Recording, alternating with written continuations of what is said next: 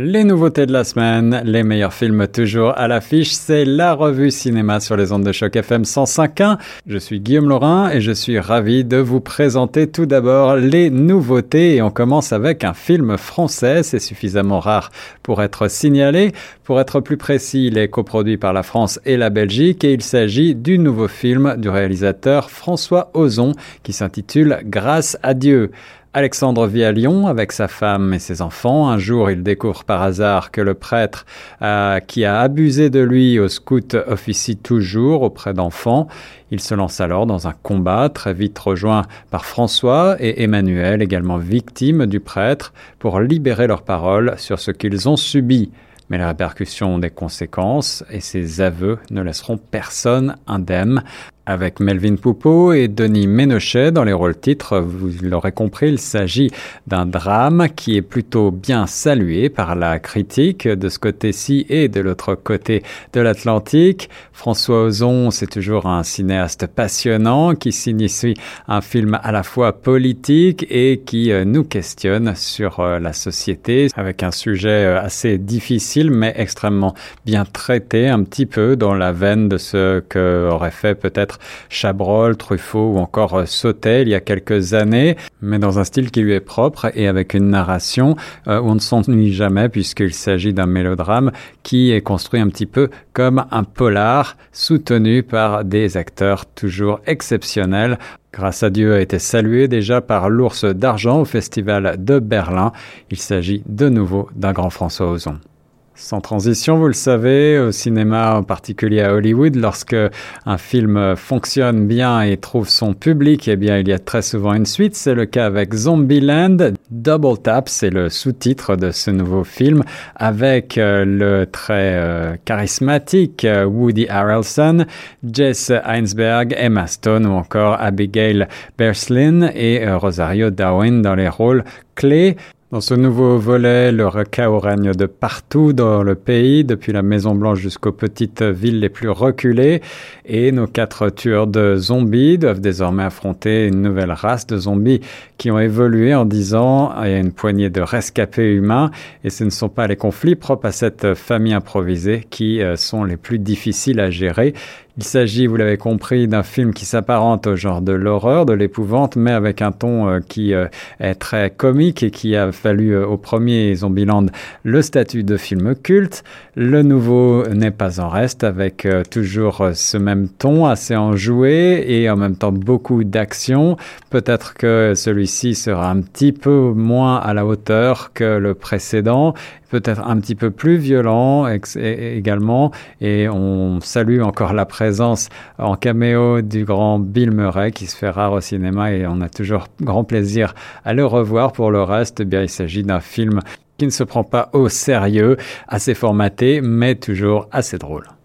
Rayon nouveauté, on enchaîne avec un autre film francophone, celui canadien cette fois du euh, réalisateur québécois Xavier Dolan, toujours très attendu. Il s'agit de Mathias et Maxime, deux amis d'enfance, s'embrassent pour les besoins d'un court métrage amateur. Et suite à ce baiser d'apparence anodine, un doute récurrent s'installe, confrontant les deux garçons à leurs préférences, bouleversant l'équilibre et le cercle social de ces deux jeunes hommes et bientôt leur existence. Xavier Dolan joue dans ce, dans ce nouveau film avec euh, également Gabriela Dalmeida Freitas, Antoine Pilon ou Anne Dorval dans les rôles principaux ainsi que Catherine Brunet.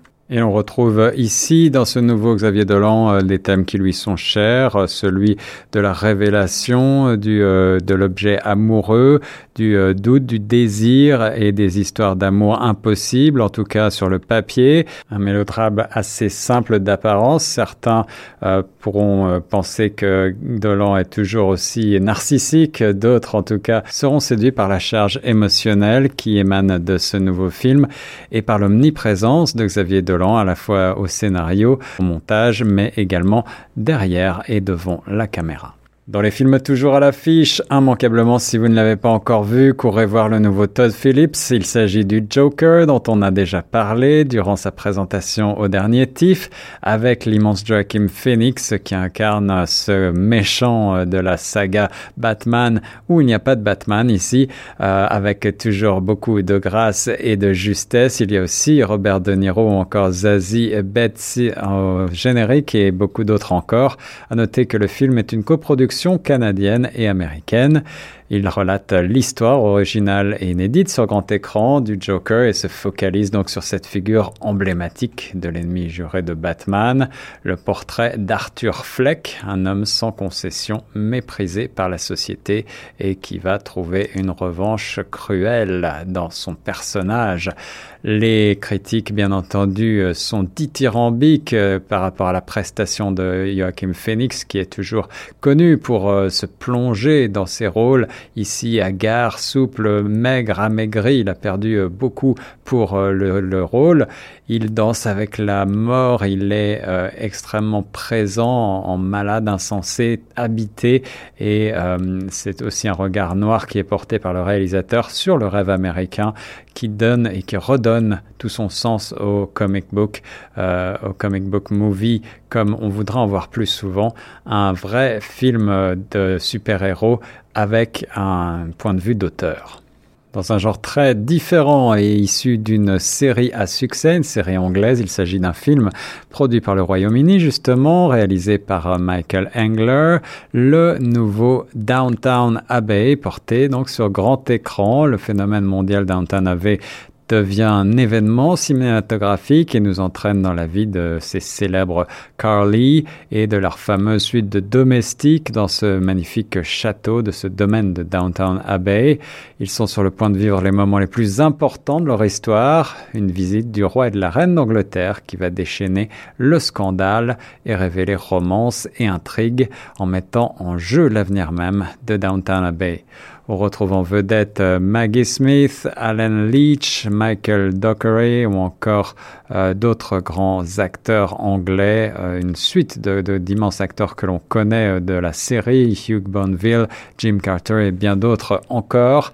Les amateurs de la série retrouveront donc tous ces personnages avec un grand plaisir. La reconstitution est magnifique, conforme à la série, les acteurs tous excellents, mais peut-être l'histoire aurait-elle mérité un petit peu plus de développement à réserver donc aux fanatiques de la série.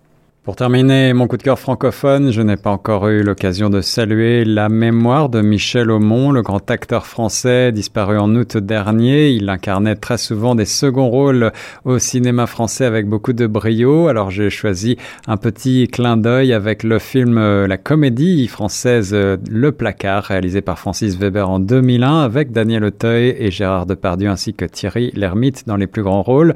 C'est toujours l'inénarrable personnage de François Pignon qui est au centre de cette intrigue.